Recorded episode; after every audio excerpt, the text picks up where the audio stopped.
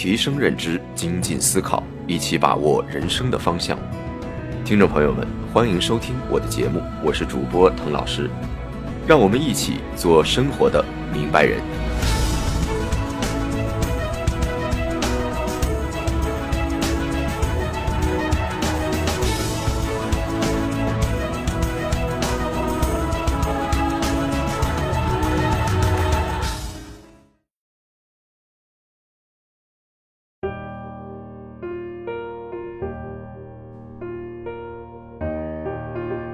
各位听众朋友们，大家好啊！上一期呢，我们聊了什么是钱，这一期我们就来盘一盘怎么迈出赚钱的第一步。不知道各位是不是也是一个过着朝九晚五生活的打工人呢？虽然一边不安于自己的现状，甚至厌倦自己的工作，渴望有所突破，但另一边却不知如何开始改变。甚至连可行的、马上能去做的提高收入方法也找不到，于是自己在焦虑中磨平了原来的冲劲儿和志向。说到提升收入啊，普通人能想到的无非以下几种方法：一呢是努力工作升职加薪，另一个呢是学习考证提升自己，还有呢就是去创业。指望着自己有朝一日一飞冲天。我们先来说说努力工作这条路。现在啊，大家都在说内卷，其实本质就是每个人都得付出比原来大得多的努力，来争取比原来少得多的机会。我们进入职场，本以为能模仿前人奋斗路径，来达到他们的高度，复制前人的成功，但是越奋斗越发现根本不是这么回事儿。我们甚至啊，连上一辈的成就都达不到。对于这种普遍的感受，法国著名经济学家皮凯蒂在他的《二十一世纪资本论》中就进行了深入的阐释。他认为啊，随着生产力发展速度的减缓，资本的生产效率与劳动生产效率的差距会越拉越大，劳动者获得工资性收入的增长速度会被资本性收入增长速度远远甩在后面。而事实呢，不幸也是如此。我们每一个人都能感受得到，十年工资的增长与十年房价的增长根本就不是一个数量级的。工作的本质就是出卖自己的时间和精力来换取工资，但是人的时间是有机会成本的，花时间在工作上就意味着我们不能去做别的更能创造价值的事情。我想，很少有人正好能从事那些他们认为最有价值的事情。而对于那些有才华的人来说呢，深陷工作的泥潭是最让他们痛苦的事情。既然普通的工作不能让我们实现自己的目标，那学习能否帮我们完成这个目标呢？进入职场后的学习大致有两类。一类呢是提升学历，让自己能够摸到更高的门槛；另一类呢是技能类学习，让自己有一项其他的技能。这两种学习都需要考试来检验成果，获取资格证明。所以啊，往往最后学习的目标又只落在了应试上，比如周围的人都在考的 CPA、CFA 等等，真正的财务知识可能没学到多少，但是考试的题目和应试技巧。倒是烂熟于心了。到这儿啊，我们不妨换个角度，以消费和投资的视角来看待学习这件事情。不管是哪种学习，都需要我们付出时间，甚至是金钱。所以在决定学习什么东西之前，先好好想想，我要进行的这次学习是消费还是投资。我们都知道，消费往往是满足当下的需求。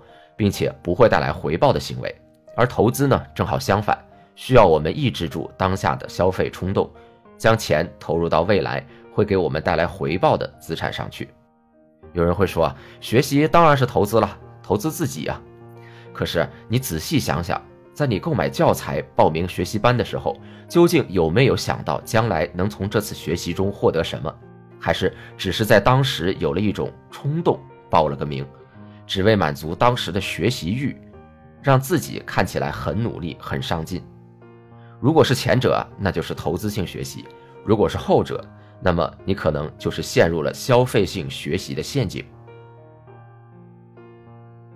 事实上啊，大多数的培训机构的商业模式就是让你不停的进行这种消费性学习，他们会让你感到学习的紧迫性，同时呢，又为你提出一套看上去非常可行的解决方案，在你最焦虑的时候，像一个救世主一样站在你的面前，而你呢，只能乖乖上交你的钱包。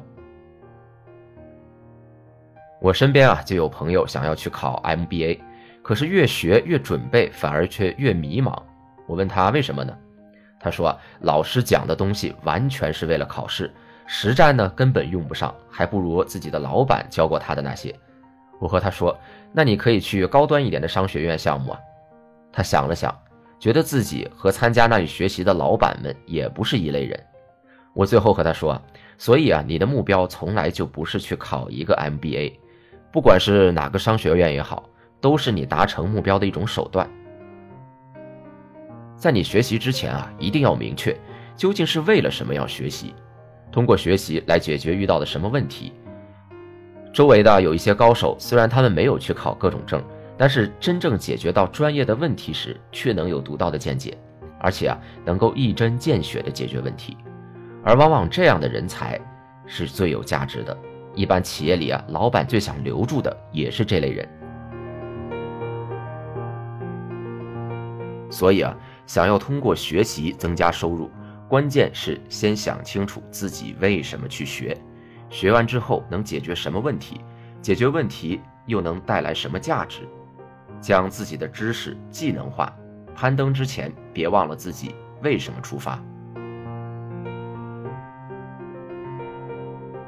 无论是工作还是学习，我们总绕不开时间这个限制。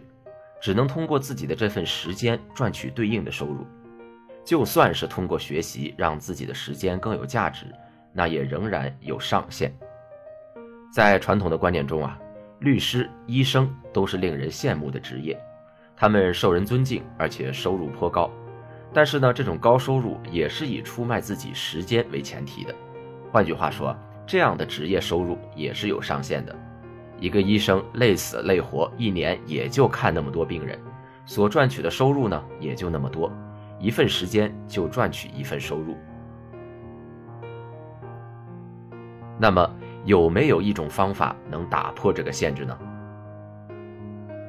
其实是有的啊，只要我们能够将自己的时间打包卖出很多份，就可以突破时间的限制，让自己的收入快速增长。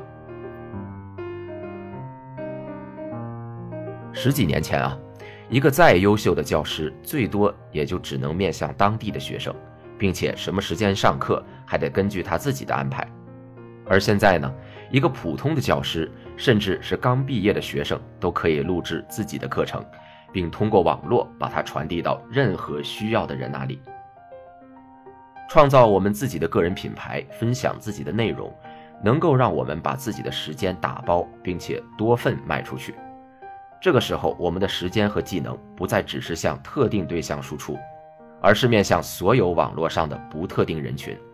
那么，我们能够得到的反馈，能够得到的机会，将远远大于原来在工作上能够获得到的。这就是创造收入的又一个思路：将自己的知识、技能产品化。产品化个人品牌啊，还有一个好处。就是能把我们从日复一日的重复工作中解放出来，为我们创造真正的税后收入。对于上班族来说啊，一旦停工，生活的来源就被切断了。这就是为什么有的人拿着高薪仍然很焦虑的原因。你应该通过建立自己的个人品牌，创造税后收入，选择一个平台，坚持做下去。有人会说啊。那我没有可以让别人买账的知识或者技能怎么办啊？其实啊，这个时候你要认清楚两点：一呢是大多数的人是懒于思考的，他们更希望花钱购买别人的成品；第二个呢，你要意识到，并不是你准备好了才能开始，而是你开始了才会准备好。把你对工作生活的心得总结下来，形成文字，养成习惯，持续输出，你就会在这个过程中慢慢看清楚你的价值所在。最后一点，比以上的内容都重要，那就是行动远大于空想。所以，你还在等什么呢？如果大家呢对这个内容感兴趣，那么之后几期我将和大家持续探讨如何建立普通人的个人品牌。